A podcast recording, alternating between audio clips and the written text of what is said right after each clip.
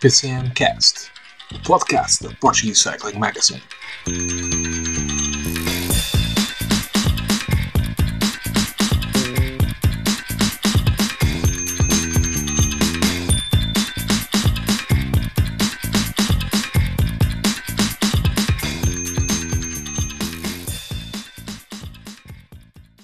Olá a todos, sejam muito bem-vindos ao PCMcast, o podcast da Portuguese Cycling Magazine, uh, na nossa versão semanal. Estamos já no episódio 38 desta nossa aventura, esta segunda temporada. Hoje fazem-me companhia o Eduardo e o Nuno Ferreira uh, para falarmos um pouquinho do que começou agora na,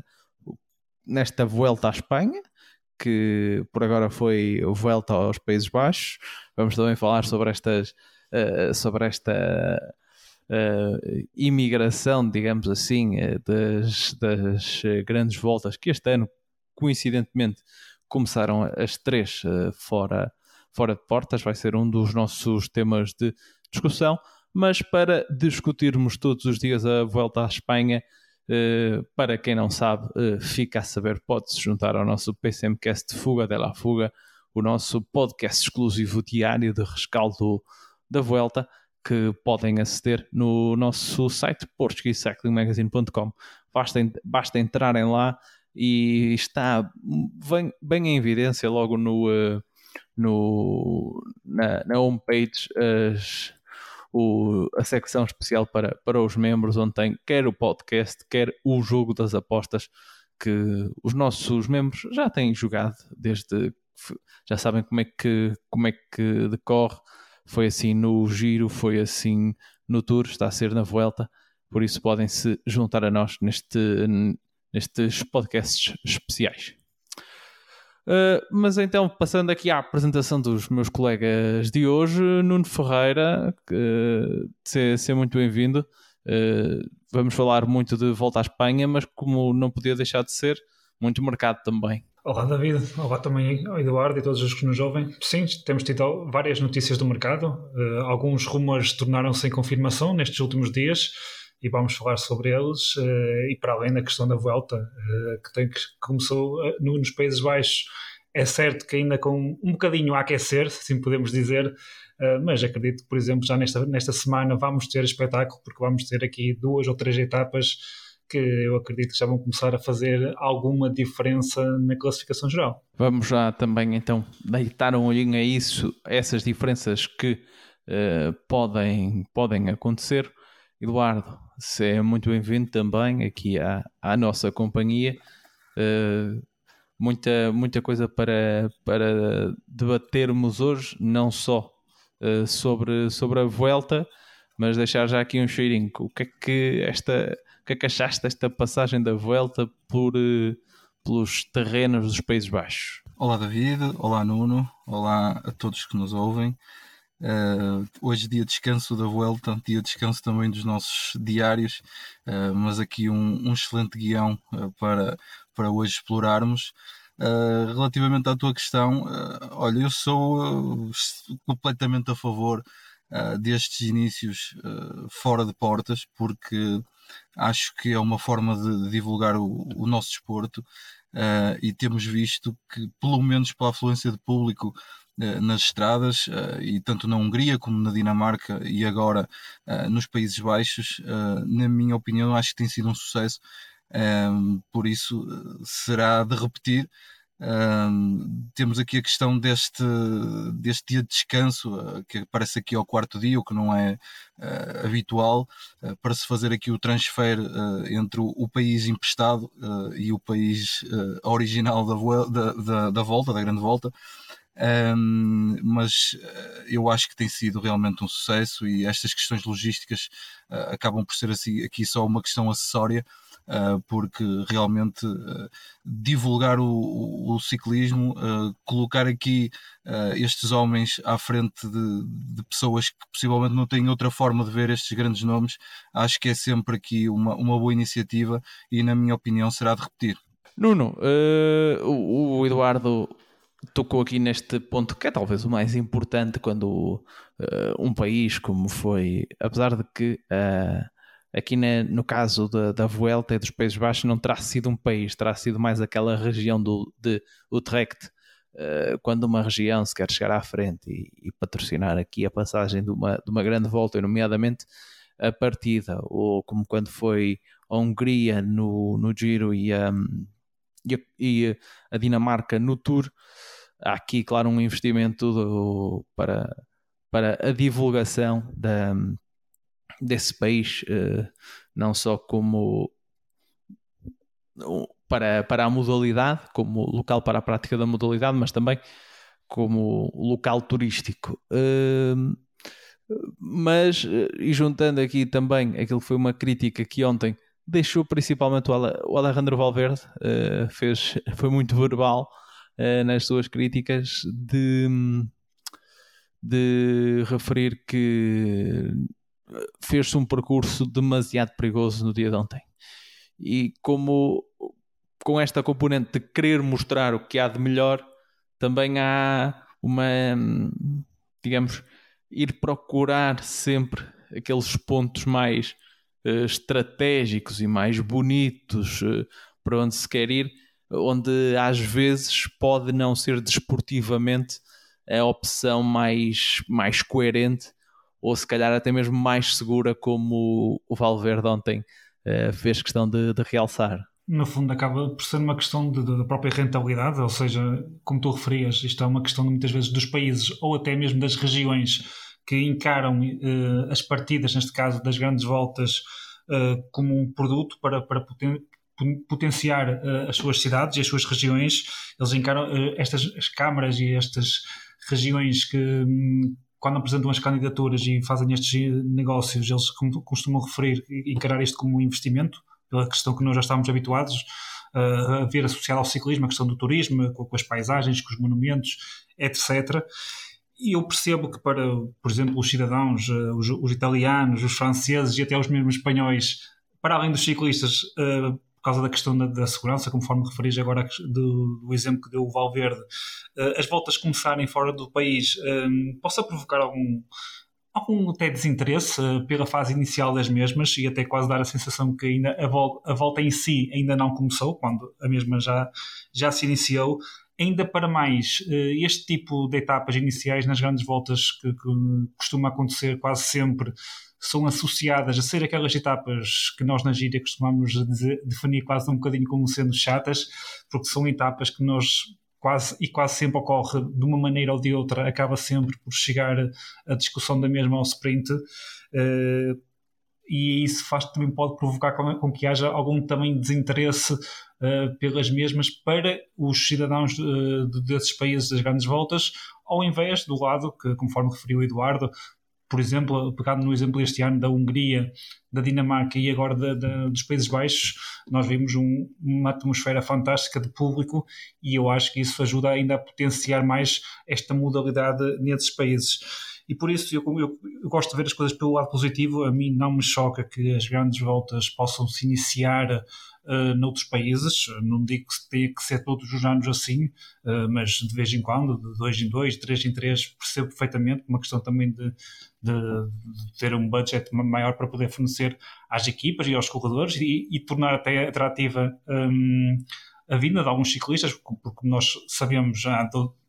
por vezes é notícia que algumas grandes voltas tentam seduzir aqueles melhores ciclistas com uh, alguns prémios para, para, os mesmos virem correr uh, essa prova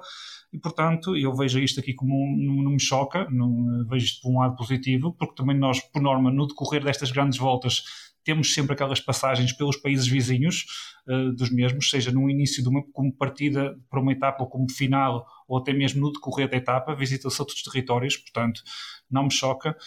Uh, a questão do Valverde pode ser uma questão a ter em conta para o futuro, ou seja, conforme tu também referias bem aqui, esta simbiose entre o que, pode ser melhor do ponto de vista do turismo, da promoção da região ou da cidade, o que seja, com a questão também que não podemos nunca descuidar, a questão de, de, dos ciclistas e da segurança. E fazendo uma análise com esta questão e do que vimos já este ano com a questão da Hungria e com a questão até do da Dinamarca. É certo que na Dinamarca tivemos aquela ponte e que na altura houve ali, no início da mesma, ali uma queda, mas quando passou por estes países não houve assim propriamente nenhuma queda, nenhuma desistência que tenha sido provocado por eventualmente algum, alguma estrada mais perigosa ou não. E de facto, aqui na, nestas pelo menos duas etapas em linha que nós tivemos aqui nos Países Baixos, uh, houve, houve, mais quedas. Uh, se está provocado ou não pela questão da segurança e do percurso em si, eu não sei dizer. O Valverde certamente sabe melhor do que eu e do que nós, uh, mas não me choca que para o futuro e as grandes voltas possam iniciar num outro país. tenho pena, aliás, gostava que pudessem começar aqui no nosso, mas claro, também acho que deve ter sido em atenção para o futuro a questão dos ciclistas e na análise do projeto, do percurso, nem sempre poderá ser possível conjugar as duas coisas, mas pelo menos tentar sempre minimizar uh, o fator risco, porque também, uh, por mais que essas regiões queiram promover um, uma determinada zona, também não querem ficar associadas certamente uh, a que essa zona que seja referida pelos mesmos intervenientes na prova como uma zona perigosa e como uma zona pela qual não se deveria ter passado a mesma. Eduardo, outra, outra questão e que eu até fiz, fiz questão de, de partilhar que nos traz aqui uma, uma perspectiva um, um bocadinho diferente e se calhar que não estamos tão, tão habituados. Que eu, que eu partilhei convosco uma, uma história que até me trouxe um, um colega meu que, que vive um, em Espanha e que os familiares da, da, no caso da namorada dele, que são espanhóis, uh, estava a dizer que estava a conversar com alguns que não são tão fãs de ciclismo recorrentemente, mas que acompanham muito a volta. Um bocadinho como acontece aqui uh, às pessoas que acompanham a volta a Portugal. E que ele fala que, que uh, estavam a ver a corrida, com, com, estava a corrida com essas pessoas e que eles não reconheciam como aquilo como sendo a volta porque uh, não tinha, ou seja, que não estava a decorrer em Espanha, eles não reconheciam aqueles territórios, digamos assim, onde estava a passar a corrida como, como os espanhóis. Eh, isto faz-me até remeter aqui para uma discussão que nós temos sempre quando é a volta a Portugal, se a volta a Portugal deve ser mais internacional ou mais uh, nacional. E se calhar nós que somos adeptos de ciclismo, digamos, em todas as suas em toda a sua amplitude, ciclismo nacional, ciclismo internacional, gostaríamos se calhar de ver uh, quando, quando se fala da volta, uma volta mais internacional. Mas também não podemos ignorar que há um público, uh, digamos, que gosta de ver a, a, volta pela corrida em si, independentemente de quem está. E aqui os espanhóis também têm um bocadinho essa relação com a sua corrida, que gostam de ver a sua volta uh, em território espanhol para, digamos, para para promover Espanha e, e ver, e ver eh, um bocadinho Espanha de, de norte a sul, sendo que nem, sempre, nem sempre vão a todas as regiões. Mas causa aqui também esta, esta questão e os, eh, os naturais daquele país estão habituados a ver a corrida no seu país. Se calhar no Tour nem tanto, porque o Tour já está uh, mais habituado a ser uh, a corrida mais internacional e, e, mais uma marca que não é só uma corrida, mas acho que a Vuelta e o Giro ainda carregam um bocadinho este simbolismo uh, dos seus países, a Vuelta, do, a Vuelta de Espanha e o Giro uh, na Itália. Por isso uh, fica aqui um bocadinho esta, esta questão, esta internacionalização às vezes pode, nestas corridas em particular, pode ir um bocadinho contra. Sim, eu acho que é absolutamente legítimo uh, um espanhol, neste caso um espanhol, porque a volta é a volta à Espanha, mas um italiano, né, quando, foi a questão do giro também, sentir aqui talvez alguma, alguma falta de identidade quando isto acontece. Mas se formos a ver isto friamente, eu acho que tanto a volta como o giro e o tour também ah, são corridas que têm a sua marca completamente estabelecida e eu acho que não é o facto uh, de percorrerem aqui alguns quilómetros, ou umas centenas de quilómetros, uh, em países que, que, não são o, o, original, que belisca minimamente essa marca que já está estabelecida. e muito menos a questão da identidade, embora eu acho que eu percebo e toda a gente tem direito à sua opinião e é absolutamente legítimo. Agora, uh, eu, eu acho que é importante uh, fazermos chegar as corridas uh, a outro tipo de público. Um, eu dou um exemplo muito concreto. Em 2020, a, a volta, não fosse a questão do Covid, havia no seu percurso original a ideia de, de, passarem aqui por Portugal. Eu penso que havia uma, uma etapa que terminava em Matosinhos e outra que se iniciava talvez em Matosinhos uh, e que depois entrava, voltava a entrar em, em Espanha. Uh, eu vejo, foi uma pena enorme no meu caso, que podia ter tido aqui a oportunidade de ver uh, alguns nomes grandes do ciclismo que tão cedo se calhar não irei ter. talvez tenha se me deslocar ao Algarve em fevereiro, mas não, não sendo essa questão do Algarve, que não tem importância de uma grande volta, eh, não terei tão cedo uma oportunidade tão grande eh, de, de ver eh, ciclistas deste nome tão perto de mim. e a verdade é que todos ficamos felizes quando foi divulgado esse percurso da, da volta a entrar em Portugal. por isso eu, eu coloco-me no papel do adepto de ciclismo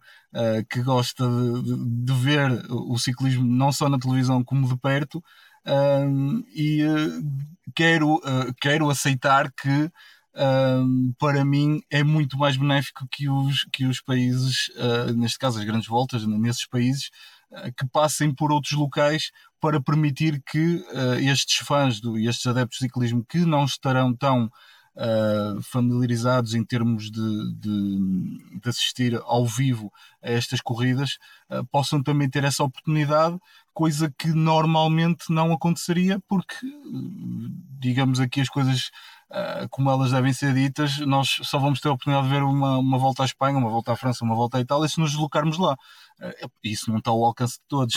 digamos assim, não é? Por isso, eu vejo isto com muito bons olhos, compreendo perfeitamente uh, a opinião dos espanhóis, neste caso específico, que, que sentem que ao olhar para as imagens que, que, não se identificam com aquelas paisagens, Uh, mas estamos a falar de três etapas, não é? São três etapas, faltam ainda 18, vão ver muita Espanha ainda pela televisão, têm a oportunidade, possivelmente, de se passar perto uh, uma, uma, etapa desta volta, de se deslocar ao local para assistirem ao vivo. Uh, por isso, sinceramente, David, compreendo perfeitamente, não, não vou estar a criticar, porque não seria justo da minha parte, não penso dessa forma, mas Uh, acho que não é, um, não é um tema assim tão grave, acho que uh, é perfeitamente aceitável este início noutros locais e eu, enquanto fado do ciclismo, enquanto adepto, uh, fico todo contente que, que, percorram outros países porque a probabilidade de um dia virem a Portugal aumenta significativamente. Nuno, e falando agora do ponto de vista desportivo, dando aqui um, uma chegazinha rápida, porque nós já fomos falando no nosso, no nosso podcast uh, diário e uh, dizer que nesse, nesse, nesse tema uh, que o Eduardo falava em termos de, em termos de adesão dos, dos, dos locais, não há que se, que se queixar porque uh, teve, teve muito bem uh, teve muito bem representado os, os, uh, os neerlandeses marcaram, marcaram presença. Por isso desportivamente tivemos uma vitória da equipa da casa que também contribuiu exatamente para, para esse rejubilar dos, dos, dos adeptos laranjas e uh, uma, duas vitórias de Sam Bennett que voltou a sorrir depois de um 2021 uh, eh, muito complicado. Sim, do ponto de vista desportivo, falando agora, uh, tivemos em primeiro a questão do contrarrelógio por equipas e a Jumbo a assumir e a, comprovar algum favoritismo, que pelo menos eu lhe atribuí, acho que a, grande maioria da opinião pública atribuía à equipa, juntamente com a Quick Step, mas a Jumbo fez de facto um extraordinário contrarrelógio e, e acabou por vencer relativamente ao contrarrelógio, não há assim muito a dizer. As diferenças para já foram algo simbólicas uh, para os principais candidatos. É certo que, por exemplo, o João Almeida já, e os seus colegas de equipa perderam-se na casa dos 30 segundos, mas isto não é o início da volta. Uh, isto não, ainda não falta muito, portanto, uh, tirando a um ou outro ciclista que poderão ser nomes interessantes para o, um top 10, como o Ben O'Connor ou aqui como o Ian Hirt, podemos também colocá-lo num, num, num leque de candidatos a um top 10 face ao excelente, à excelente temporada que está a fazer, nomeadamente ao giro que fez. Não houve assim nada de muito extraordinário do contrarrelógio por equipas uh, para uh, retirar, para além de que o Roglic no, no, campo dos favoritos já começou um bocadinho à frente dos outros, mas para já diferenças uh, pouco significativas. Falando aqui da questão dos sprints, tivemos aqui duas chegadas ao sprint um pouco similares, ou seja, nas etapas em si, uh, agora ali com um, um, excelente lançamento do, do Van Poppel uh, para o Sam Bennett, que consegue aqui duas vitórias importantíssimas, conforme referias bem, um 2021 difícil, com aquela saída algo complicada da, Quick Step e também este ano que não estava a ter a melhor das temporadas, uh, onde contava apenas com uma vitória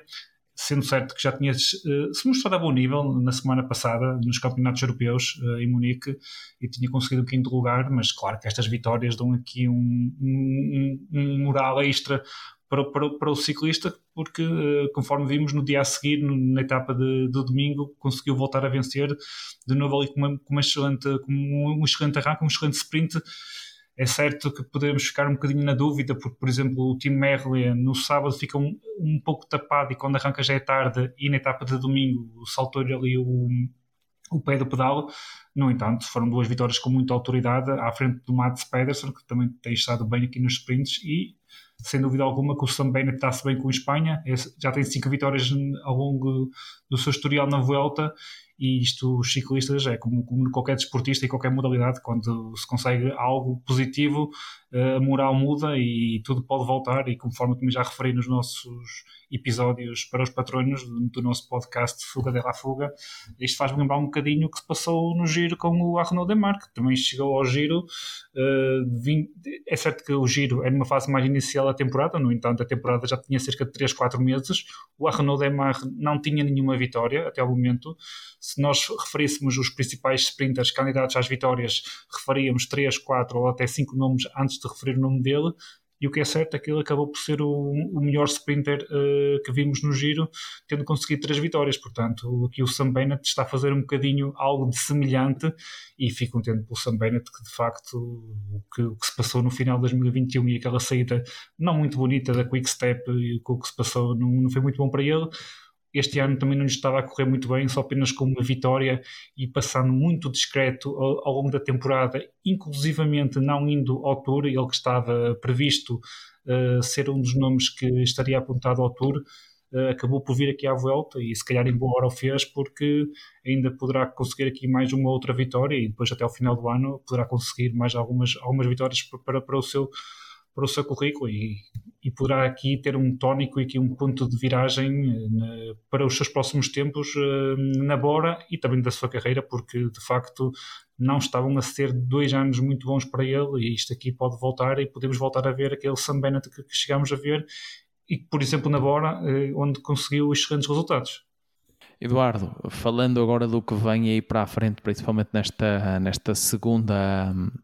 nesta, não é segunda semana, restinho da primeira, digamos assim, os corredores uh, chegam a solo espanhol, vão andar pela zona norte, primeiro País Basco e terminam a semana uh, nas Astúrias. Uh, etapas bem diferentes do que tivemos em solo, em solo neerlandês. três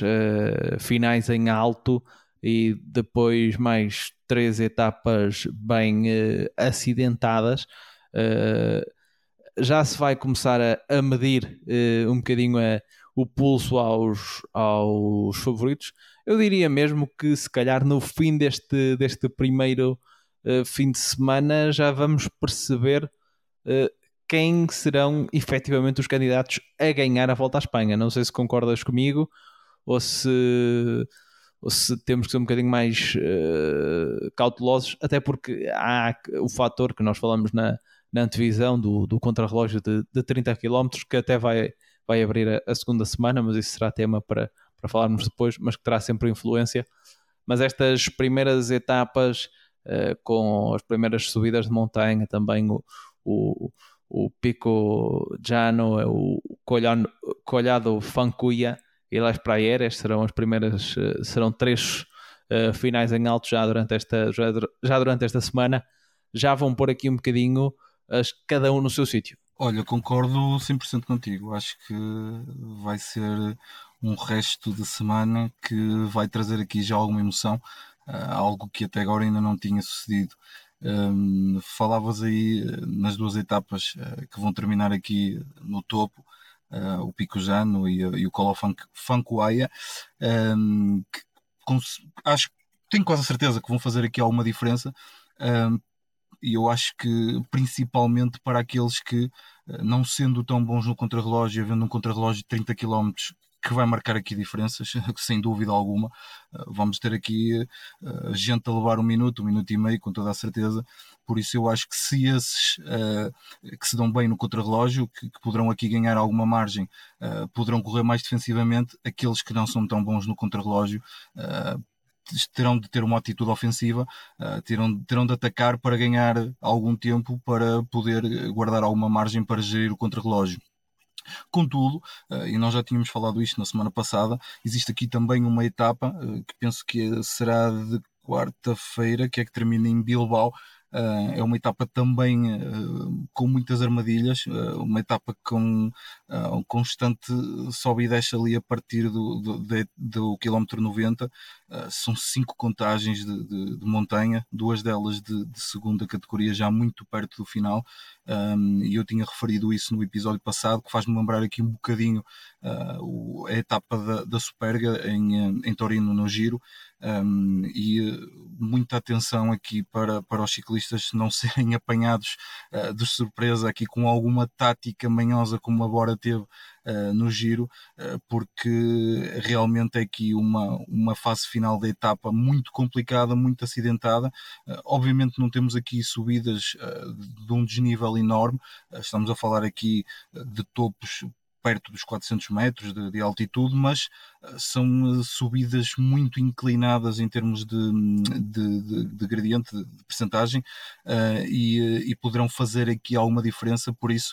estou muito expectante com esta, com esta etapa de, que, termina, que inicia em Irum e termina em Bilbao. Uh, por isso, antes de chegar às Astúrias, ainda temos aqui algumas histórias para contar uh, no País Basco. Uh, vamos ver de que forma é que as equipas vão abordar esta etapa, que estratégias é que poderão assumir, para depois sim entrarmos nas, na zona das Astúrias e aí a conversa será outra. e com toda a certeza vamos ter aqui um fim de semana, logo, logo ali na, na penso que é quinta-feira, com a subida ao Pico Jano, e depois no sábado com com a, com a subida, com a outra subida também complicadíssima, em que com toda a certeza vamos ter aqui ataques uh, e acho que vamos ter aquilo que todos nós esperamos, que é espetáculo, porque a volta à Espanha é sempre espetáculo uh, e estamos todos à espera dessas etapas. E vai ser a oportunidade de vermos uh, os corredores medirem pela, pela primeira vez as suas pernas em termos de etapas de montanha. Uh, os portugueses e nós portugueses estamos com especial uh, expectativa para ver, afinal, se aquelas declarações de João Almeida como é que se vão provar na estrada. É uma das nossas, das nossas expectativas, como é óbvio. Uh, destacar a, a, subida do, de sábado do Colhado Fancuaia, que é uma, uma estreia na, na volta à Espanha, mais uma subida uh, que foi uh, descoberta, que vai ser estreada nos, um, nos, na zona das Astúrias, onde existem os históricos Angliru e Lagos de Covadonga, mas também há muita, há muita subida para lá passar esta do, do Colhado Fanguaia é mais é uma. É uma zona uh, com, uma, com uma orografia muito característica, David, muita, muita montanha, não, não daquela que termina nos 2 mil metros, mas eh, com, com montanhas muito complicadas, aqui com, com desníveis muito, muito complexos. Uh, por isso, uh, não tendo essas duas subidas míticas, acho que não, não vamos ter falta de espetáculo com, com estas que, que escolheram para esta edição. Aliás, acho que eh, até existe um, um acordo, a, região das Astúrias, eh, que tem com, com a volta à Espanha, claro que um acordo que financeiramente uh, também não deve, os senhores da volta à Espanha devem se fazer uh, pagar uh, relativamente bem para que hajam pelo menos duas etapas de montanha por ano na, na zona da na zona das Astúrias e por isso é que todos os anos também vamos vendo uh, coisas novas acontecerem, acontecerem por lá. Uh, no ano passado tivemos, por exemplo, uh, aquela etapa que o Miguel Angel Lopes venceu do Gamoniteiro, também foi outra estreia que aconteceu, que aconteceu em, em terras de, da região das Astúrias. Nuno, não sei se queres dar mais algum apontamento digamos que desportivamente falando, sobre esta volta à Espanha, ou se podemos já passar aqui para o sim, o, tema o das contratações. sim, o Eduardo referiu o essencial, ou seja, a etapa 6, a etapa 8 e a etapa 9 são etapas que eu vejo hum, a poderem fazer algumas mexidas também a etapa de, de quarta-feira, uh, com a chegada em Bilbao e com aquela segunda categoria ali a 15 km do final, pode, pode provocar uma surpresa, uh, um bocadinho como já vimos uh, numa ou noutra prova, poderá haver ali uma equipa a tentar surpreender, porque depois é sempre a descer até à meta e poderá fazer com que haja alguém ali a tentar arriscar, mas sem dúvida alguma que, nomeadamente as etapas do fim de semana, vão marcar aqui já algumas diferenças. E depois também referi que na segunda-feira, a seguir à etapa domingo, na segunda-feira será o dia de descanso, mas na terça-feira seguinte vamos ter o contrarrelógio uh, da volta na casa dos 31 km, portanto vamos ter aqui entre a etapa 8, 9 e 10, uh, em, num espaço de 4 dias, vamos ter aqui três momentos que poderão ser já decisivos, eh, não totalmente para a discussão da, da vitória, mas que já poderão marcar diferenças assinaláveis e, e, podemos ter já um ou outro nome que vamos ter já quase a certeza que não vão ganhar. Se vamos saber quem vai ganhar é difícil, vamos ter que esperar mais até ao fim, mas se calhar um ou outro nome já vamos poder-os riscar aqui um bocadinho da nossa lista de, de, candidatos, porque neste momento mesmo os nomes mais cotados uh, para poder vencer aqui o giro, até pelas suas declarações que, que têm estado a fazer, eu ainda tenho algumas reticências e algumas interrogações porque ainda estou um bocadinho confuso e quero perceber qual é que é o real estado de forma dos mesmos enquanto que outros, por exemplo, nós sabemos que chegaram, que chegam aqui à Vuelta vindo de, de algumas razões, uh, ter estado algum tempo parado e também acho que vai ser necessário esperarmos aqui por algumas etapas da montanha para percebermos e vermos eh, em que real estado de forma os mesmos estão. Vamos então uh aguardar pelos próximos desenvolvimentos da Vuelta. Volto a reiterar, quem nos quiser acompanhar diariamente e todas as incidências da, da Vuelta é em portuguesecyclingmagazine.com no PCMcast Fuga dela Fuga todos os dias o rescaldo da, da etapa. E vamos entrar então no tema que quase to toda a gente gosta uh, e no ciclismo uh, não, tem sido, não tem sido diferente, que é o mercado. Não temos, uh, se bem que nós, eu ia dizer que não temos um Fabrizio Romano, mas já há quase há um jornalista britânico, se não me engano, que é o Daniel Benson, que ele quase que se candidata a ser o, o Romano do, do, do ciclismo e os, os fãs, adeptos e os outros jornalistas já o reconhecem um bocadinho nessa, digamos que nessa, nessa pele a ele que uh, durante esta, este período de transferências, uh, digamos assim, brilha mais e, e gosta, e gosta de, de trazer as, as novidades sobre, sobre o mercado. E falando em novidades, mesmo antes de começar esta volta à Espanha, tivemos, diria que três uh, que foram impactantes. Duas delas para, para a mesma equipa. E se calhar vamos começar por essas. Eduardo, uh, a Loto, uh, a Loto não, desculpa, a Jumbo Visma, uh, como se já não fosse forte que chegue, confirmou as, os rumores. Quase todas as transferências esta semana foram confirmações de rumores. Confirmou os rumores de que um, Vilko Kelderman e Dylan Van Barl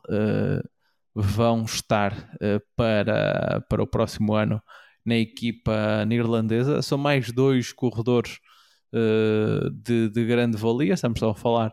um vencedor do, uh, do Paris-Roubaix,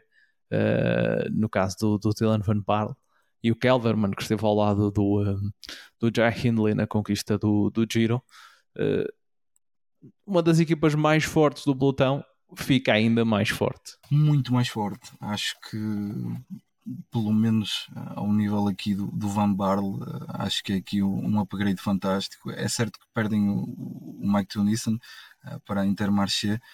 mas o Van Barle acho que é um ciclista superior e provou este ano com aquilo que fez, que é um, um ciclista de, de grande categoria. Uh, e uh, é, um, é uma confirmação, é, era um rumor que, se, que circulava uh, e realmente antes deste início da volta à Espanha há aqui a confirmação desta transferência que eu acho que é fantástica, é, acho que é a transferência que para além do Carapaz que está aqui a agitar este mercado e acho que é aqui um, um acréscimo enorme à Jumbo, Uh, já não bastava ter Van Aert, já não bastava ter aqui o Laporte que tem evoluído uh, muito bem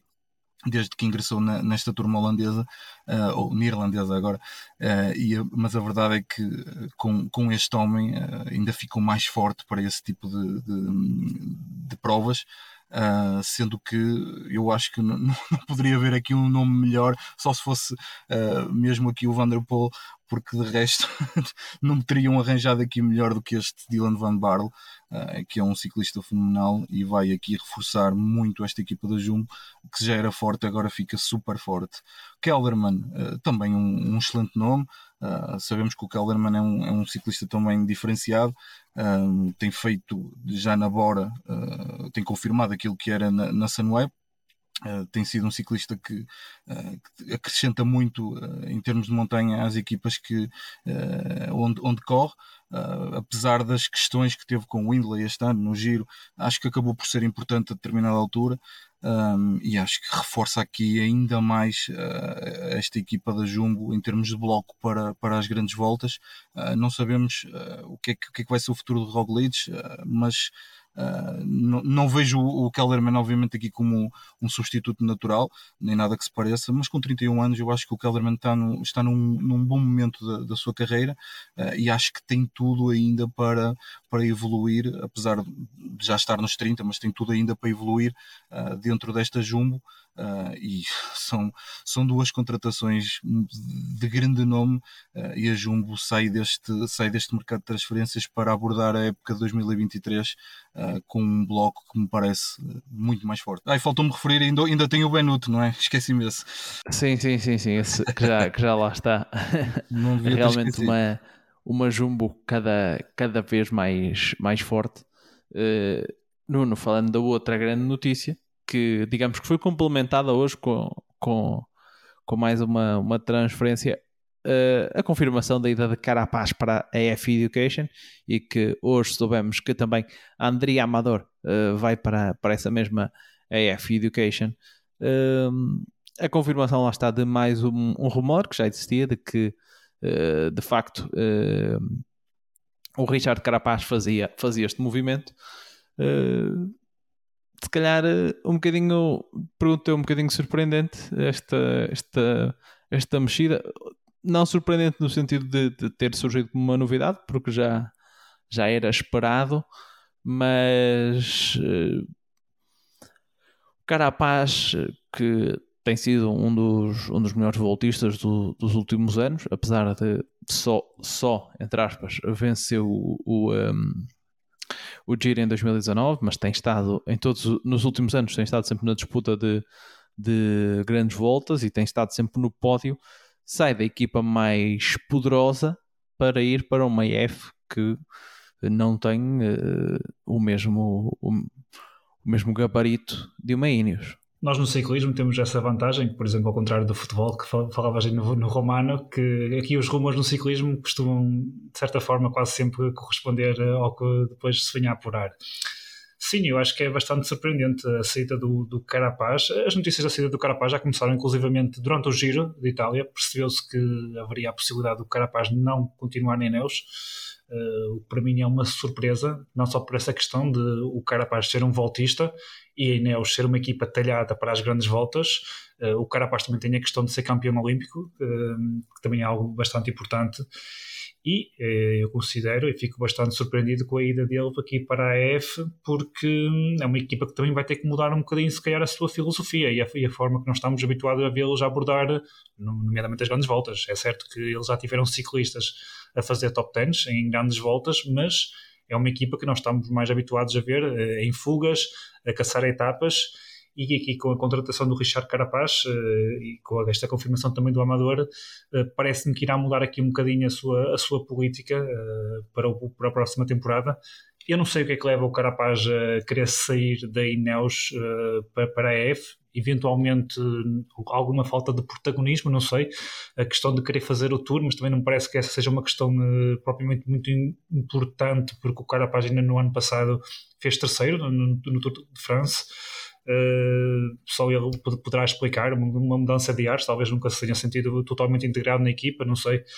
só mesmo o próprio, e aqui para a F analisando do ponto de vista da equipa em si, é certo que eles vão mudar aqui um bocadinho a perspectiva e, hum, e, a filosofia e a abordagem, para, nomeadamente nas grandes voltas, mas contudo, isto aqui é uma adição fantástica para a mesma. É certo que ainda há aqui alguns pontos de interrogação, que ainda não sabemos, nomeadamente aqui alguns ciclistas se vão continuar ao seu lado no próximo ano, eh, e eu referir a estes ciclistas, estou aqui a pensar no Rigoberto, Rigoberto Urán, no Esteban Chaves, no próprio Ruben Guerreiro, eh, se vão continuar na próxima temporada ou não, porque depois eles já têm aqui um bloco interessante, nomeadamente aqui para, para tentar apoiar e perspectivando que o Carapaz terá, terá aqui a missão de conseguir e tentar lutar por uma grande volta, aqui com os nomes do, do KC, do próprio Cepeda, o, o Carti já tenho algumas dúvidas se, no, se, será para ajudar o Carapaz ou se será mais para atacar outras voltas, não coincidindo com o Carapaz nas, nas mesmas. Uh, ainda assim, uh, para o Carapaz que quer lutar por grandes voltas, uh, eu acho, acho não, o ranking, as estatísticas e o que vamos vendo provam isso. Ele, sem dúvida alguma, que teria uma, uma melhor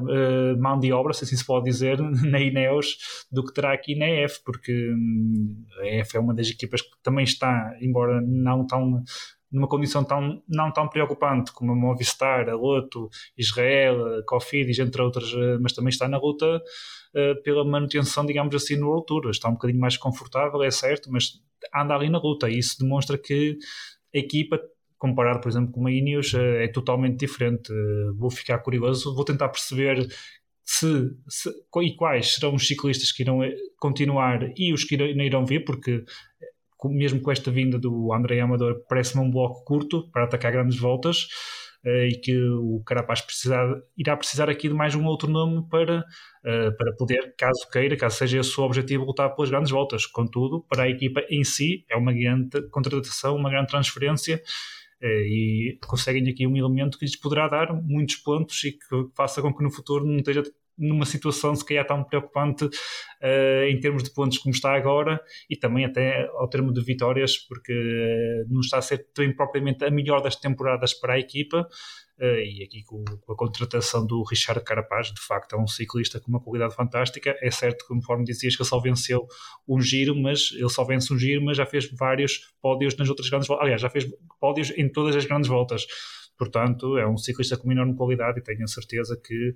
a equipa tem aqui uma mais-valia. Quanto ao Carapaz, eu acho que caso queira efetivamente disputar grandes voltas, precisará aqui de reforçar um bocadinho mais no seu bloco, porque face às Jumbos, face às Boras, à Ineos, entre outros, eh, a equipa não apresenta a mesma mão de obra e a mesma qualidade para umbrear com essas equipas por uma vitória, por um pódio numa grande volta.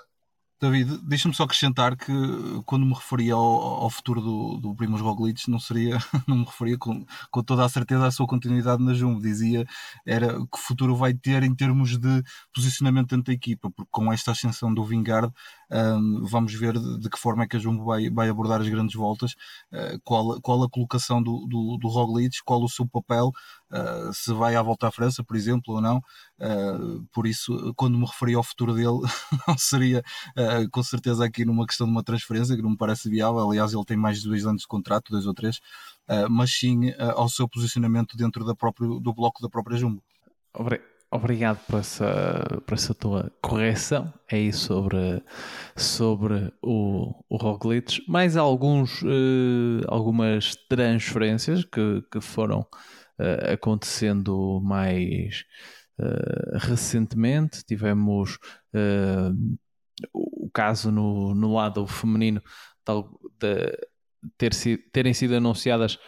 mais algumas transferências. A Trek especialmente ativa neste mercado. Anunciou durante esta semana as chegadas de Lisa Klein, eh, Gaia Rialini, Amanda Spratt e durante o dia, mesmo durante o dia de hoje, anunciaram a contratação, a renovação da Ellen Van Dyke. Uh, o, uh, E no lado feminino, destacar também uma, uma, uma corrida, o campeonato, o campeonato da, da Europa que aconteceu esta, neste domingo. Eles tiveram ali que ajustar uh, calendários. Este campeonato da Europa calhou aqui um bocadinho no meio de tudo. E como estava a decorrer na, na semana passada, a volta à Escandinávia uh, decorreu o Campeonato da Europa Feminino, a prova, a prova em linha apenas no domingo. A meio da semana decorreram os, os contrarrelógios. Uh, podemos também falar um, um bocadinho sobre isso. Mais uma vez, Filipe Gana não ficou com o título europeu, esse, esse tema em fugir-lhe. Mas ontem tivemos um, um excelente sprint, uh, mas que novamente voltou a ter a vencedora do costume. Lorena Vives, se calhar não esperava tanta dificuldade, mas teve um sprint muito eh, muito hum, renhido contra a campeã do mundo, Elisa Balsamo, uh, com as seleções da Itália e dos Países Baixos uh, a medirem forças e uh, os Países Baixos acabam por fazer aqui um, um pleno em termos de, de ciclismo, em termos de provas de estrada, porque ganharam com o Jacobsen no masculino na semana passada e esta semana ganham com a, a Lorena Vives no feminino, provavelmente os dois maiores favoritos, mas ainda assim uh, não, deixa, não deixa de ser eh, notável esta dobradinha da, da equipa da equipa dos, dos, uh, dos Países Baixos. Mas, uh, Nuno, uh, a meio da semana uh, tivemos também os, os contrarrelógios, não é? com mais uma vez o Filipe Gana não está fácil para ele, não, é? não conseguiu vencer o, outra vez o Campeonato da Europa. Já no ano passado tinha, tinha ficado à porta. Uh, no ano passado perdeu para Kung, este ano perdeu para, para o Bissiger. Tá, a, a, camisola estrelada não vem para o homem nem por, nem por nada. Não está fácil este, neste momento da temporada para o Ghana. Ele começou muito bem e uh, o Ghana só tinha perdido para o Bissiger, curiosamente, no início da temporada, uh, no AE Tour. Uh, mas depois conseguiu vencer 4, 5 outros rojas consecutivos, mas desde então já no Tour de France ficou ali um bocadinho um sabor amargo. Uh, e agora aqui com este campeonato da Europa acredito que tenha ficado um sabor amargo para o mesmo. Acredito que se calhar ficou um bocadinho mais para o Stephen, uh, para o Stephen Kung, porque perdeu só por um segundo, mas uh, para o Ghana, de facto o Ghana não está num, num, num momento de forma se calhar ideal para ele. o Ghana fez um bocadinho uma preparação diferente, porque ele inicialmente falava-se que ele estaria escalado para, para o giro, acabou depois ali logo ali em meados de março abrir, mudar a sua preparação para um para o Tour de France. Uh, as coisas no Tour, não só pela questão dos contrarrelógios, mas acabaram por não correr bem, na minha opinião. O Ghana, nunca vimos aquele Ghana uh, que, eu, que, já vimos, por exemplo, no Giro, em outros anos, em que nem etapas de montanha o vemos. Uh, não na fase mais dura, mas em, em, média montanha, fazer excelentes trabalhos. Não o vimos fazer isso no Tour. Até mesmo na, etapa que nós tivemos do, do Pavé, o Ghana não, não apareceu. E, e, também há outra questão que vou falar daqui a pouco, também a questão do, do recorde da hora. O Ghana tinha previsto ir ao recorde da hora e já depois no, no Tour tinha tinha admitido que já não iria tentar bater o recorde da hora, portanto acredito que ele não esteja a passar aqui pela melhor fase e se calhar agora vai, vai, vai se concentrar e recarregar as, as baterias para apostar no Campeonato do Mundo. E aqui o Bissiger, que também dar aqui o destaque ao Bissiger, eh, que de facto aqui eh, ele neste tipo de quilometragem eh, entre, entre, entre, entre 10 a 20 km o Bissiger de facto é aqui um, um ciclista para os contrarrelógios curtos de facto parece mesmo o melhor da atualidade, não só por este título europeu, porque ele de facto é mesmo muito bom nisto. No Tour vai ficar sempre aquele pontinho de interrogação quando ele teve aquelas duas quedas que não, não nos foi possível ver se ele conseguiria vencer o prólogo, por exemplo, inicial do, do Tour de France, mas consegue aqui uma boa vitória, se calhar a vitória mais importante da carreira dele até o momento. Uh, e fico expectante, visto que ele também é um jovem, para ver qual será a sua evolução e se uh, naqueles contrarrelógios do Campeonato do Mundo que nós estamos habituados a ver na casa dos 40 km o que, é e o que é que ele poderá fazer face ao Van Aert e face ao Ghana, uh, porque ele neste tipo de contrarrelógios, ali entre os 10 20 km, de facto o, Stephen Bissiger ele está numa forma fantástica e parece-me para este tipo de contrarrelógio um pouco mais curto, entre aspas, ser o melhor ciclista, o melhor contrarrelogista da atualidade. Portanto, aqui o Bissiger está de parabéns e quanto ao Ghana, aparenta estar um bocadinho de, de forma um bocadinho mais baixo do que já ouvimos, no entanto não podemos descuidar o Ghana, porque já o ano passado, quando foi o Campeonato do Mundo, uh, se calhar uh, tenderíamos a apostar mais ou a ver um Uto Van Aert mais forte, até pela questão de estar a jogar em casa, e depois o que acabamos por ver no final foi que o, o Filipe Ghana conseguiu revalidar o título de campeão uh, mundial de contrarrelógio. E também não sei até que ponto isto é um bocadinho como aquela questão do, do Pogacar no Tour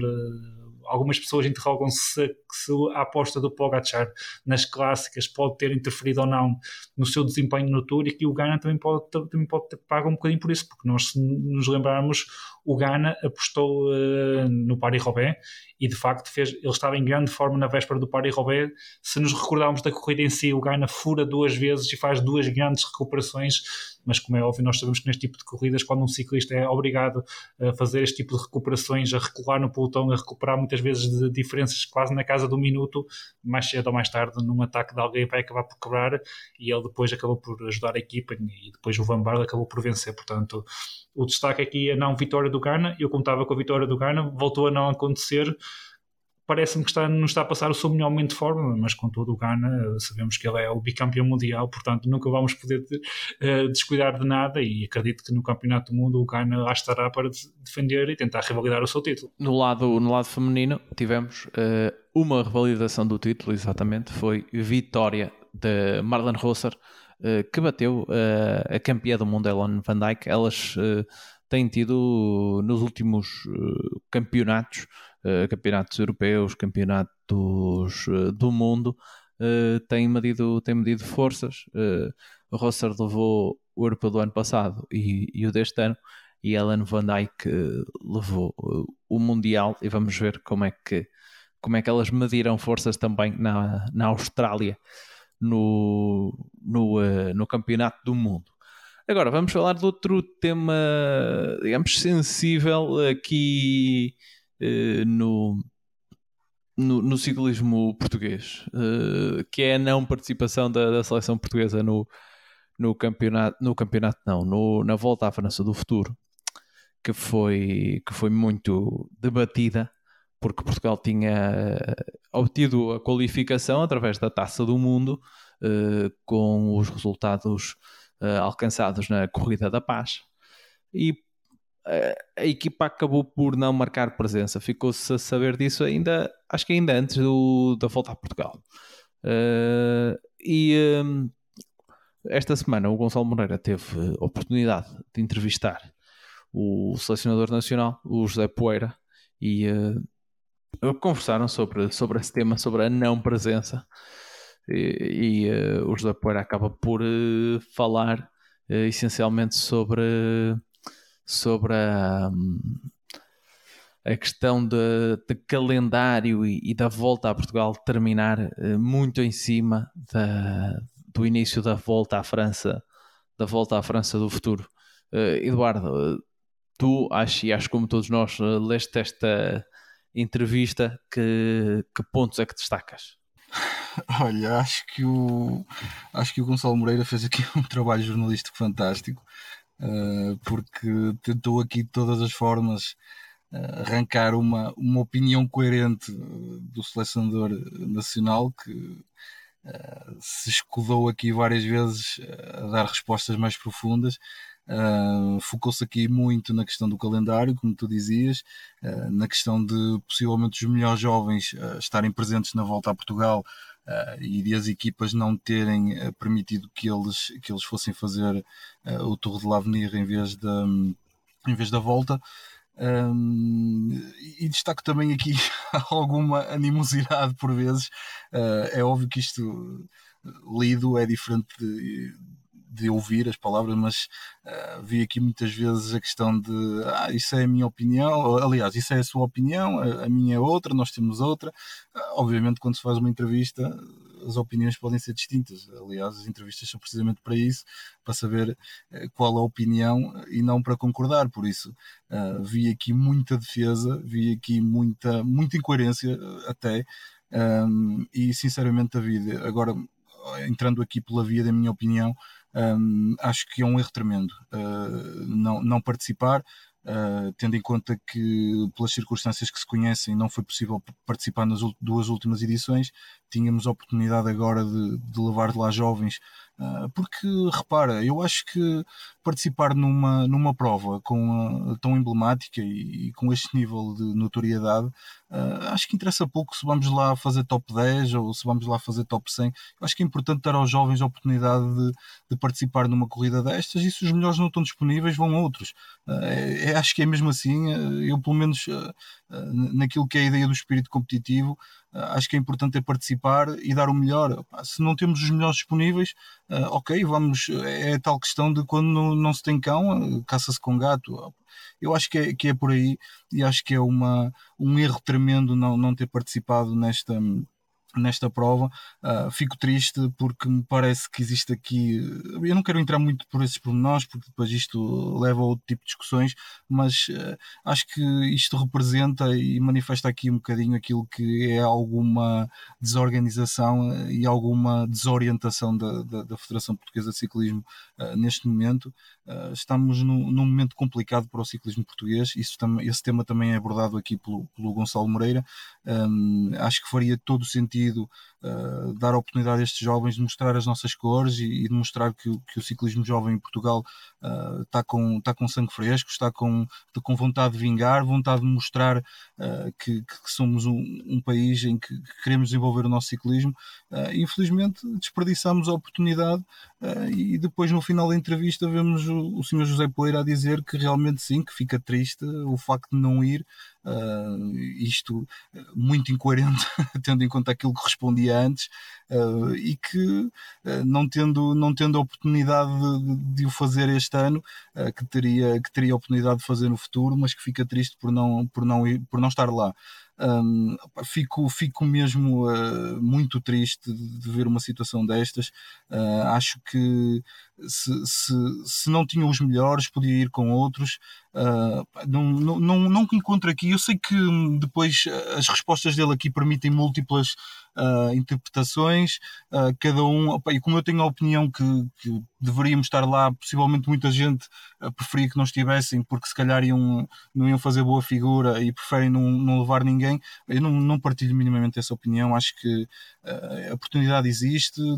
é uma, é uma prova que, que, não é por convite, é uma prova em que as, as equipas têm de se qualificar para estarem presentes, e havendo essa oportunidade, conquistando-se esse direito a estar lá, acho que é uma, um desperdício enorme uh, não estar no Tour de l'Avenir uh, com, com toda a importância que ele tem. Uh, por isso, é uma, foi o desperdício uma oportunidade tanto desportiva como em termos de imagem, uh, para mostrar que realmente Portugal está no mapa de ciclismo uh, e que não é um escândalo como tivemos nos, nos últimas semanas, meses, uh, que, que, pode abalar a confiança inabalável que temos nestes jovens. Nuno, aqui sobre. tocando aqui num ponto que o Eduardo disse ter a possibilidade de, de, de se medir com, com os melhores lá fora. E aqui também querendo ser um bocadinho advogado do diabo. Se calhar o Zé Poeira foi aqui a pessoa que, que, deu, que deu a cara, que teve a oportunidade de, de que houve a oportunidade de falar e provável, provavelmente não terá vindo dele, digo eu, a decisão de, de não ir uh, a, uma, a uma volta à França do futuro. Até porque, como o Eduardo ressalva, no final ele diz que, claro, gostaria de lá estar. Uh, mas eu lembro, por exemplo, quando foi a, a, a Corse, a, Corse de La este ano, que, por exemplo, o, o corredor que, que fez o melhor resultado, Pedro Silva, nem esteve na volta a Portugal, ou seja, estava disponível. Mas lembro-me que até o, quem, eh, quem acompanha ciclismo jovem ficou um bocadinho, não sei se surpreendido, mas que pela positiva, ficou surpreendido com, com o resultado dos corredores portugueses, que ficaram dois no top 20. O Pedro Silva em 12, o Álvaro Gonçalves em 16, porque exatamente eles uh, não tinham tido a oportunidade de se medir eh, com, com os seus uh, adversários de, da, da categoria da, do, do, escalão durante algum tempo, também porque tinha por questões de Covid, muitas provas não se realizaram. Uh, e falham aqui novamente esta, esta oportunidade. Uh, e olhando, por exemplo, a equipa que teve na, na Corrida da Paz, uh, que são equipas de seis, Portugal teve com três dos, que, três dos seis que lá estiveram, incluindo o Pedro Silva, não estiveram na volta a Portugal, por isso essa. Essa versão de que foi só porque não havia corredores, estavam a voltar a Portugal, se calhar tem a sua. Claro que tem. É, é, é facto, por exemplo, o, o, quer o Eldar Gonçalves, quer o, quer o, o João Medeiros, que foram segundo e terceiro da classificação da juventude, estavam na volta a Portugal e, e a, a, volta à França do Futuro começava três dias depois. Uh, mas havia, havia outros corredores que, que não estavam e ainda assim não se optou-se por, por não ir. Uh, o José Poeira descartou, uh, pôs de lado aqui a questão económica, uh, por isso fica aqui um bocadinho de ninguém quer, ninguém quer a culpa. Sim, eu, eu mesmo de ler aqui depois da questão, a entrevista, eu continuo sem perceber muito bem o que é que, o, o que, é que se passou. Portanto, eu, nós sabemos que só competir, e neste caso lá fora no exterior, é que sejam ciclistas ou qualquer outro desportista, um, é que poderão evoluir. Porque a realidade que nós temos eh, a nível nacional infelizmente acaba por não ser a melhor e nós sabemos que este tipo de provas é com este tipo de provas que, que os nossos ciclistas neste caso poderão evoluir uh, para o futuro esta questão da não participação de Portugal na volta à França do futuro, uh, eu até salvo acho que a primeira vez que vi foi alguém no Twitter, se não me engano, deve ter sido o Gonçalo Moreira. E confesso que nas últimas semanas esta questão da, da não participação, eu para mim quase eu, eu nem queria bem acreditar uh, nesta notícia antes de mais, deixem-me dar só aqui os parabéns ao Gonçalo e a todos aqueles que, jornalistas ou não jornalistas, que de uma maneira ou de outra não deixaram cair este tema. Eu acho que, não digo pela primeira vez, mas das pouca, foi das poucas vezes que eu vi aqui um pouco da opinião pública, ligada à modalidade, obviamente, eh, que não deixou um assunto cair e passar assim eh, despercebido. Um, e é isto é um assunto porque quem sabe quem me acompanha nas redes, nomeadamente no Twitter, sabe que eu não fico, não estou nada agradado com estas justificações que o selecionador dá. O selecionador, ao longo da entrevista, para quem não teve a oportunidade de ler, refere imensas vezes a questão não tínhamos condições. É quando, quando é questionado sobre a filosofia da Federação para este tipo de provas, que é uma excelente questão, ele diz que é para representar o melhor possível e às vezes isso pode não acontecer. E eu digo, ok, acho, e isto eu acho que estamos todos de acordo. É para tentar representar o melhor possível. Umas vezes será, será possível fazer da melhor maneira, outras não. Mas isso é como tudo na vida. É isto, os ciclistas, quando vão para determinadas provas, querem representar a sua equipa e, eles, e eles mesmos uh, da melhor forma possível, mas por um ou por outro motivo nem sempre se consegue, nem sempre se consegue ocorrer. Uh, portanto, uh, depois é, é colocada a questão de que hum, qual é que será a questão da filosofia para a, para a própria participação na Volta à França do futuro e porque é que Portugal não vai. O selecionador refere a questão das não condições, ou seja, refere que uns têm mais condições do que outros, eh, e depois até quando o Gonçalo refere alguns nomes, que, e desses nomes que tu referiste agora, desses dois, por exemplo, da vida, ele diz que é uma questão da opinião pessoal eh, do próprio Gonçalo, eh, que ele tem uma opinião e que o selecionador tem outra, obviamente, o selecionador, ele é que tem responsabilidade, Contudo, há aqui, eh, eu acho que seria perfeitamente possível levarmos outros nomes, conforme a Corrida da Paz, eh, no qual os nossos sub-23 participaram, eh, acabou por justificar. Mas depois também o que me preocupa mais, sem, sem continuar aqui a esmiuçar muito a entrevista, porque a entrevista é muito isto, é muito a, com base na ausência de respostas, escudando-se sempre na questão das condições, das condições para aqui, condições para ali.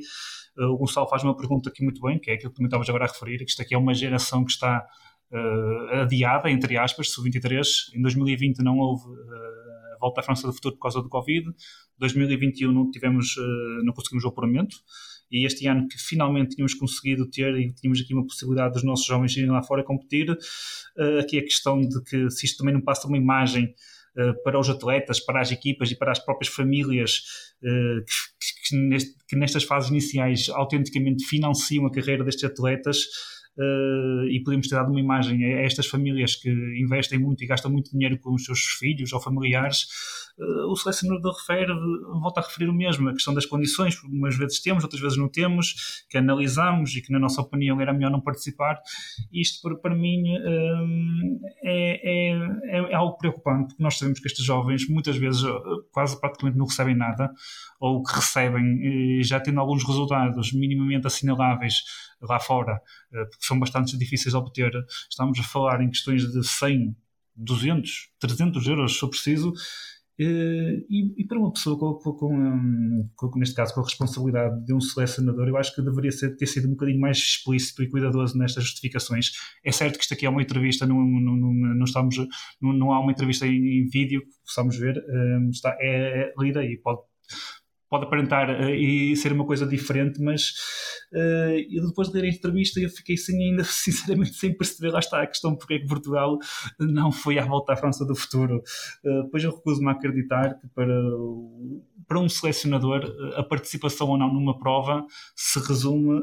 à questão da qualidade para tal. Isto é uma geração que está que, perde estas oportunidades, face a estes fatores que eu já referi, de disputar lá fora, de poder evoluir, de poder evoluir e gostava e que os responsáveis, pelo menos no futuro da federação, e neste caso o selecionador, que tenham este, que tenham mais algum cuidado com este tipo de declarações, que este tipo de declarações podem ser muito mal interpretadas. Uh, porque isto, este é o tipo de declarações que pode fazer um, com que, por exemplo, um jovem num determinado momento da sua carreira e entre escolher continuar no ciclismo ou ir para outra modalidade ou, ou, ir para outra via profissional, se calhar naquela fase dos 21, 22, 23, 24 anos, que é quando muitas vezes terminam as suas licenciaturas que foram conjugando com a atividade do, do seu ciclismo, são obrigados a fazer escolhas e por vezes eles optam por ir para outras modalidades e podemos estar aqui a perder ciclistas eh, com, com qualidade e que nos podiam vir a trazer resultados e, e a conseguirem carreiras interessantes porque os responsáveis que deviam ter algum cuidado com o tipo de comunicação eh, em certos e determinados momentos não foram muito, muito felizes. E também, isto também acaba por indiretamente poderá poder provocar aqui uma sensação de, de valores um bocadinho trocados, porque muitas vezes nós temos associados aos valores do, do ciclismo um, indiretamente valores de que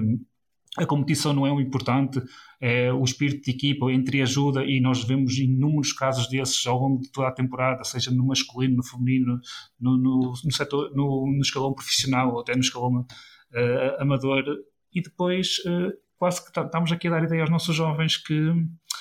epá, uh, não vamos competir porque vocês não têm qualidade. Eu posso compreender a questão da volta a Portugal e dos melhores não poderem ser selecionados, mas uh, desculpa, eu não consigo acreditar nem aceitar que um selecionador possa falar aqui em questão de condições de que uns tenham mais que outros e depois dar uma entrevista em que, sinceramente, eu estou como tu e estou como o Eduardo, eu acho que nós, nenhum de nós percebe bem o que é que, porque é que Portugal não vai à, à volta à França do futuro. Eu quase que eu quase me atrevo a dizer que preferia que me dissessem que, era por uma questão financeira, embora eu não compreendesse, mas eu quase que aceitava e pronto. E... Até tinham ajuda, não? supostamente até tinham aqui alguma comparticipação na, na questão do hotel na questão, e tudo. Na questão do alojamento. Uh, eu até aceitava que, pronto, olha, é uma questão financeira e, e depois poderia vir alguém justificar por causa disto, daquilo, daquele outro, e este ano o governo disponibilizou menos uma verba por causa disto ou daquilo, e um programa qualquer que, que para este tipo de casos deixou, deixou de funcionar ou está suspenso. Uma coisa qualquer que eu até acho que podia ser quase mais airosa uh, do que este tipo de declarações que num futuro um, ou num momento de, de, alguma decisão por algum ciclista, jovem nomeadamente, poderá ser tido, tido, em consideração e nós podemos estar aqui a perder um valor e isso um, acho que o nosso selecionador aqui nesta entrevista que dá não é muito feliz e não sei se queres falar também disso ou não, isso o Eduardo vai querer dizer alguma coisa, também há a questão do europeu, uh, também confesso que ver o Rui Oliveira a correr sozinho. É certo que já não é caso virgem, digamos assim, porque já o ano passado nós também só fomos com três europeus, três ciclistas, se não me engano, europeu, uh, podíamos ter levado seis. Uh, eu sei que existe a questão da volta a Portugal e tudo mais, a questão de, do Tour e da Vuelta, mas uh, ver o Rui Oliveira fazer um sozinho, um, um 16 lugar,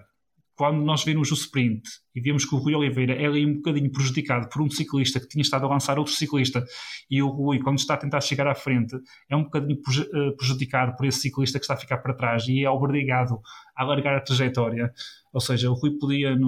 quase, eu acho que não seria escândalo nenhum dizer isto, que o Rui podia ter feito top 10. E vemos ali o Rui sozinho, porque à última hora o Ivo não podia ir por causa da questão da volta. Eh, mas eu depois pergunto-me, então porquê é que o Pascal Arcaman foi? Ok, eu percebo, o Pascal Arcaman tem um estatuto que o Ivo, o Ivo Oliveira não tem no ciclismo mundial e, no, e, na própria equipa, de certeza absoluta. Ok, é certo, mas eh, às vezes questiono-me qual é que é o papel de persuasão, eh, de tipo de parcerias que a Federação faz com as equipas, e neste caso com a, com, com, a Emirates, que foi uma equipa que temos lá neste momento quatro portugueses, não sei até que, até que ponto no, o, o, Ivo não estaria, na, na,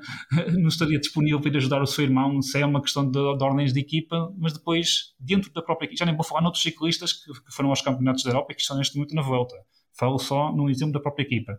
É certo que me poderão dizer que estamos a comparar dois ciclistas com palmarés totalmente diferente. Ok, é certo. Portugal, a nação Portugal e a nação Alemanha também são diferentes. Sim, é verdade. Contudo, mas eu acho que pelo menos um ou outro ciclista nós deveríamos ter conseguido ter junto, junto do, do, do Rui, nem que fosse para o tentar ajudar a não desgastar-se tanto com a, com a questão dos, dos, abastecimentos, que nós sabemos que, que, que pesa nas pernas.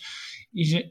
porque no final depois o Rui sozinho ali, eh, mesmo sem ninguém para o lançar, certamente conseguiu apanhar um comboio, como ele fez, escolheu uma roda e faz, fez um, um excelente 16 lugar, mas eu, eu penso, uh, para além da questão da, quase vergonha de irmos para lá só como ciclista, para mim é assim, até o, que as outras seleções, o que as outras nações olham para Portugal e pensam, já, já nem vou falar na questão do nosso ciclismo, dos problemas que nós temos internos, o que é que as seleções olham para nós e veem quando nós podemos levar seis ciclistas, levamos só um e que mesmo assim consegue aqui um brilhante 16 lugar. É só isto que eu tenho a dizer. Pá, acho que o nosso selecionador e os responsáveis de, se calhar da próxima vez que quando se falar tem que ter mais alguma atenção aqui à, à, questão da comunicação, porque nos tempos em que vivemos, aqui a questão da comunicação, né, se calhar ao contrário de outros tempos no passado que não tinha assim tanta importância, porque as pessoas também não tinham tanto acesso à informação hoje em dia, como nós sabemos, através das redes sociais, da internet, temos acesso à informação a toda a hora e quando comunicamos até com, com os mais jovens, temos de ter aqui algum cuidado e espero que no futuro um, possamos ver a nossa seleção uh, a participar na Volta à França no Tour de l'Avenir e que não haja justificações do, do género de, de, uma, de, uma, questão de condições ou de um ano vamos, no outro não vamos, quase uma oh. Desculpa, que é um bocadinho à sorte Diz, força, Aliás, até porque eu acho que o Gonçalo dá aqui todas as justificações possíveis, não é? O Gonçalo faz as perguntas e muitas e, vezes dá as respostas. É, que... E nenhuma, e nenhuma, aliás, as respostas foram tão vagas que, que não erram nenhuma, não é? Uh, por isso, eu acho que não havia muito por onde fugir e se calhar também foi por isso que a determinada altura uh, ali o nível de resposta do, do, do nosso selecionador uh, até demonstrou ali talvez alguma animosidade, porque realmente ele tinha todas as respostas dadas pelo, pelo entrevistador e ele não explorou nenhuma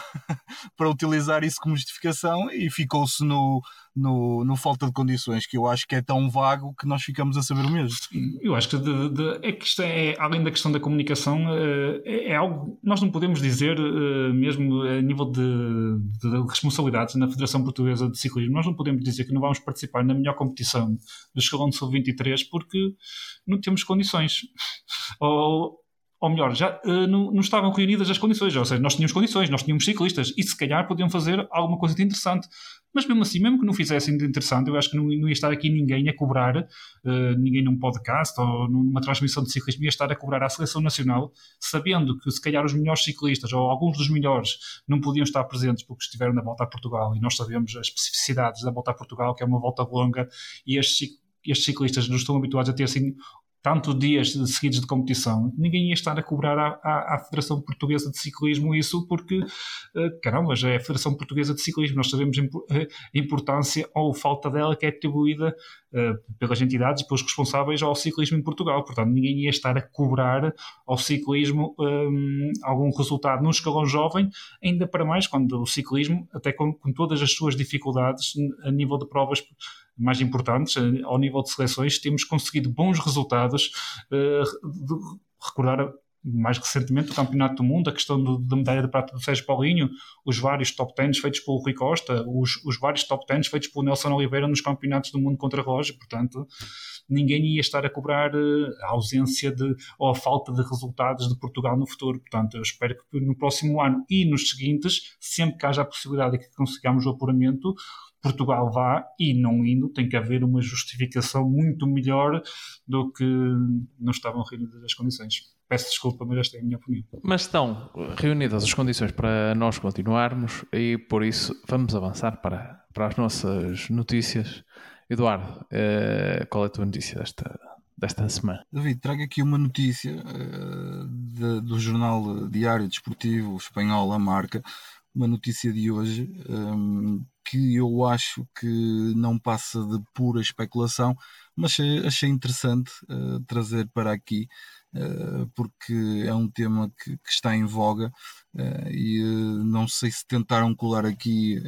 este ciclista ou não a esse tema, mas acho que é algo que nós poderemos seguir com especial atenção e vamos ver se realmente se confirma este, este especular todo em volta de Jonas Vingard. o título da notícia é Preocupação por Jonas Vingard, vive momentos difíceis tras ganhar el Tour. diz estás, notícia... estás, forte, estás fortíssimo no, no Portugal. Porquê? Porque a fuga dela a fuga acaba por nos fazer estas coisas, não é, David? Uh, diz a notícia que Jonas Vingard surpreendeu o mundo ao derrotar um Pogachar que todos achavam, achavam estar lançado para o Tri uh, no Tour deste ano uh, e que não teria adversário à altura. O dinamarquês escreveu o seu nome nas páginas da história do ciclismo, mas há muita preocupação com o seu estado atual. Uh, no pós-tour, segundo a marca, os vencedores costumam descansar e participar em corridas menor nomeada, enquanto outros avançam para a volta na tentativa de encontrar a, glória, que, que na tentativa de repetir a glória. Um, contudo, no caso de Vingard, não está previsto que faça qualquer corrida nos próximos tempos e começa a surgir alguma incerteza face ao seu futuro próximo. Eh, depois da fenomenal recepção que teve em Copenhague, e que podemos ver eh, as imagens eh, que, que, nos sensibilizaram, foi recebido como um herói depois de ter sido coroado o rei do Tour. Esperava-se a sua presença na volta à Dinamarca, uma expectativa que aumentou significativamente com a sua ausência na volta à Espanha, que agora se está a correr, e nada disto aconteceu. Uh, Franz Massa, o diretor da Jumbo Visma, uh, foi questionado há alguns dias sobre esta ausência do Vingard, uh, do Tour de, de, de Dinamarca, e disse ao jornal dinamarquês Extra Bladet que compreende a expectativa dos, dos fãs e dos adeptos que quererem ver o Jonas na estrada, mas um, após uma, uma conversa recente com, com o ciclista sobre esse tema, a equipa percebeu o quão difícil foi para ele o Tour eh, e principalmente os momentos depois do, final da corrida francesa em que sentiu os efeitos do cansaço físico e psicológico. Eh, enquanto equipa, a Jumbo gostaria que Vingard estivesse na volta dinamarquesa, mas em simultâneo dizem que também não podem deixar de entender que, o quão duro e complexo foi para ele uh, tudo aquilo que aconteceu no Tour e todos os impactos, os impactos que isso acabou por ter. Uh, Vingard possivelmente sente-se exausto físico e psicologicamente e não está pré-inscrito para qualquer outra prova até final da época. Isto para além de ter desistido da sua participação no Campeonato do Mundo de Estrada, que, se, como sabemos, vai realizar-se no final de setembro na Austrália. Um, isto tem gerado alguma apreensão e preocupação junto dos seus fãs e seguidores. Uh, até o diretor de prova da Volta à Dinamarca veio manifestar-se. Frank Hildegard diz que é importante estar preparado fisicamente, mas um atleta também deve estar mentalmente preparado para as provas. Uh, por isso, tendo em conta aqui as poucas informações existentes sobre Vingard, ou seja, volto a dizer, isto é uh, apenas especulação, um, e repito novamente, especula-se porque eu, eu tenho dúvidas que, que, se passa aqui qualquer coisa, mas um possível desgaste mental uh, do atleta que possa existir, uh, algo semelhante até aqui ao que aconteceu com outros atletas recentemente, e como exemplo uh, é focado aqui o, a situação da tenista Naomi Osaka. Um, e também o seu compatriota, Michael Markov, veio recentemente dizer que Vingard investiu muito de si para vencer o Tour, uh, num processo que não se esgotou apenas naquilo que foi esta época, mas que tem vindo a desenvolver-se nos últimos anos, uh, e não há dúvida de que ele agora se encontra totalmente exausto, por isso Morkov veio aqui confirmar que o seu compatriota está realmente cansado. Vamos ver se realmente teve aqui uh, efeitos psicológicos uh, no, no, campeão do Tour de France. Uh, por isso, aguardemos aqui pelos próximos episódios a ver se o, o Vingard vai participar em alguma prova ou não até o final da época e se realmente aqui esta vitória uh, no Tour deste ano se, vai, se vai ter aqui algum reflexo na, na sua carreira no futuro. Eu duvido, sinceramente. Acho que acho que ele está poderá estar cansado, é perfeitamente natural, uh, mas acho que ganhar o Tour da forma como ele ganhou uh, tem de ser é utilizado como um boost de confiança, tem, tem de ser motivante, uh, por isso eu acho que esta situação se vai terminar no final da época, se se desenrolar até lá e que no próximo ano vamos ter aí um Vingard outra vez novamente motivado e a sorrir. Nuno, quanto a ti, já foste deixando aí algumas dicas que vais falar sobre o recorde da hora que foi batido esta, esta semana. Deixa-me só dizer que eu desconheci esta notícia que o Eduardo trouxe e espero bem que a previsão que ele faz que se venha a confirmar, porque nós bem recentemente já tivemos casos positivos ou sequer mais negativos no, no parte do capítulo psicológico. Por exemplo, o Kamna fez uma pausa e este ano regressou muito bem. Uh, e depois também, também, temos o exemplo do Tom Dumont, que o seu regresso acabou por se calhar não correr como ele próprio perspectivava, e já mesmo neste ano ele acabou por boicotar, entre aspas, cancelar a sua ida aos Mundiais, que seria a sua última prova da sua carreira, colocando já um, fim, um ponto final na sua carreira uh, nestes últimos dias. Uh, ainda a minha notícia, que eu já fui falando um bocadinho, é a questão do recorde da hora, ou seja, eu já tinha falado aqui na questão do recorde da hora no, em maio, uh, a propósito na altura da, da Ellen Van Dyke, quando ela no feminino conseguiu bater o recorde da hora, eu referi também que estava previsto o, o Filipe Gana tentar bater o recorde da hora em agosto, só que ele depois, a posterior, já durante o decorrer do Tour, ele admitiu que essa tentativa ia ser adiada, que, não, depois tinha estado concentrado a preparar o Tour um, e que uh, essa sua preparação fazia com que o recorde da hora para ele não fosse uma, uma prioridade, nenhum objetivo neste momento da sua carreira e que até esse mesmo, a tentativa de bater o recorde da hora tinha partido mais de outras pessoas uh, que lhe tinham uh, pedido para ele tentar fazer isso do que propriamente ter sido ele a pensar um, e a idealizar isso para a sua carreira e para a sua temporada neste caso. Assim, na, na sexta-feira passada, o engenheiro de performance da Ineos e também ele ciclista, uh, o Dan Bigham, uh, bateu o recorde da hora. ele conseguiu fazer 55 km e 548 metros ao invés do antigo recorde, que, era, que pertencia ao Vitor Campanert, que estava fixado em 55 km e 89 metros ou seja, isto mais coisa, menos coisa, são cerca de 450 metros a mais que aqui o Dan eh, Bigham conseguiu, conseguiu fazer. Embora seja referido em algumas notícias como sendo um ciclista amador, o Dan Bingham não é propriamente, nem é mesmo um ciclista amador. Aliás, eh, partimos alguns exemplos. Eh, ele já é detentor do recorde da hora britânico e bateu esse recorde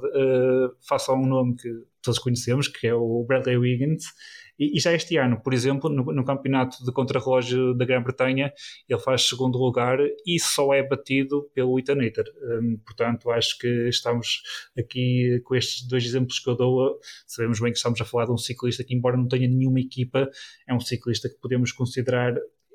praticamente profissional e não um ciclista amador. Mas para este recorde da hora, hum, ele, ele refere que foi algo muito trabalhado, como nós imaginamos, calculamos. Isto faz parte aqui de uma, de uma questão de, de performance que a própria Ineos uh, incute, como nós sabemos. Ou seja, ele refere e muito a questão do, do equipamento e do aerodinamismo e isto nós sabemos que é algo muito estudado pela Ineos, uh, nomeadamente com aquela, até com aquela questão do, dos, das bicicletas que costumam ir no carro de contrarrelógio do Filipe Gana,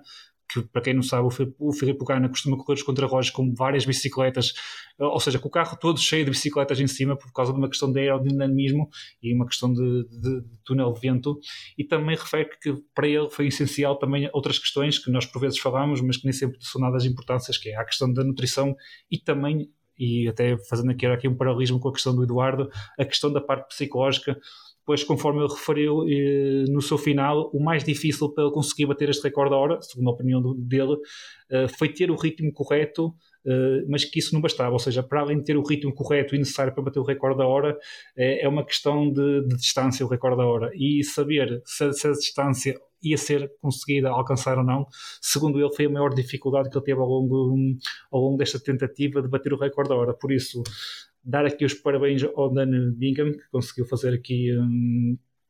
bater aqui o, o recorde da hora e eu acredito que vamos ter, uh, vamos aguardar pelos próximos episódios, assim se pode dizer, pois parece-me que até por uma questão da imagem, há aqui uma, uma clara intenção, de, pelo menos da parte da Ineos, de voltar a apostar neste recorde da hora, porque eu acredito que pelas declarações do Filipe Gana, dizendo que, que, eram pessoas que lhe eram próximas, que lhe estavam a pedir para ele tentar bater o recorde da hora, eu acredito que seja uma questão da própria equipa, Uh, e, portanto, eu acredito que com Dan Bingham ou com, até com outro nome, para além do Filipe Gana, será algo que nos próximos, uh, nos próximos tempos vamos ter notícias de tentativas de bater o recorde da hora, porque parece-me que há aqui uma questão, também um lado de, de, imagem da própria, da própria equipa, neste caso da própria empresa, da Ineos,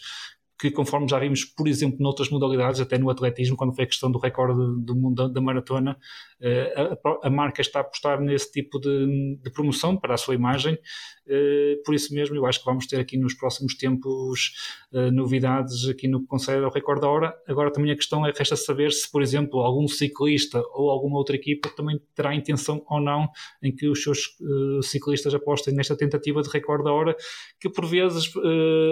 isto é um bocadinho por si, ciclos, umas vezes está mais em voga a questão do recorde da hora, noutras está menos. Eh, e quando referi aqui em maio a questão da notícia, referi isso mesmo. Isto já não é o, o recorde da hora em si no ciclismo não é algo recente, já é algo com muita história, só que é um bocadinho uma questão de ciclos, ou seja, há uns ciclos em que se fala mais do recorde da hora, há outros em que desaparece e que ninguém refere o mesmo e neste caso parece-me que há aqui uma questão, por, por causa de uma questão de imagem e da aposta da, da própria equipa, da Ineos, da marca Ineos, eh, de promover aqui a tentativa com a, com a questão dos estudos do aerodinamismo de apostar aqui no, em tentar bater nos próximos tempos mais algumas vezes o recorde hora. Nós também já batemos aqui o, o recorde da hora, bem, bem, para lá, bem para lá de uma hora, por isso vamos nos despedindo. Uh, para voltarmos uh, diariamente com o PCMcast Fuga dela Fuga para quem é nosso patrono e para a semana com mais um, um episódio do nosso podcast uh, semanal. Agradecer Eduardo, Nuno por estarem connosco, a quem está desse lado sempre. Mais uma vez, muito obrigado. já sabem, sigam Portuguese Cycling Magazine no Facebook, Instagram e Twitter e também portuguesecyclingmagazine.com Voltamos para a semana.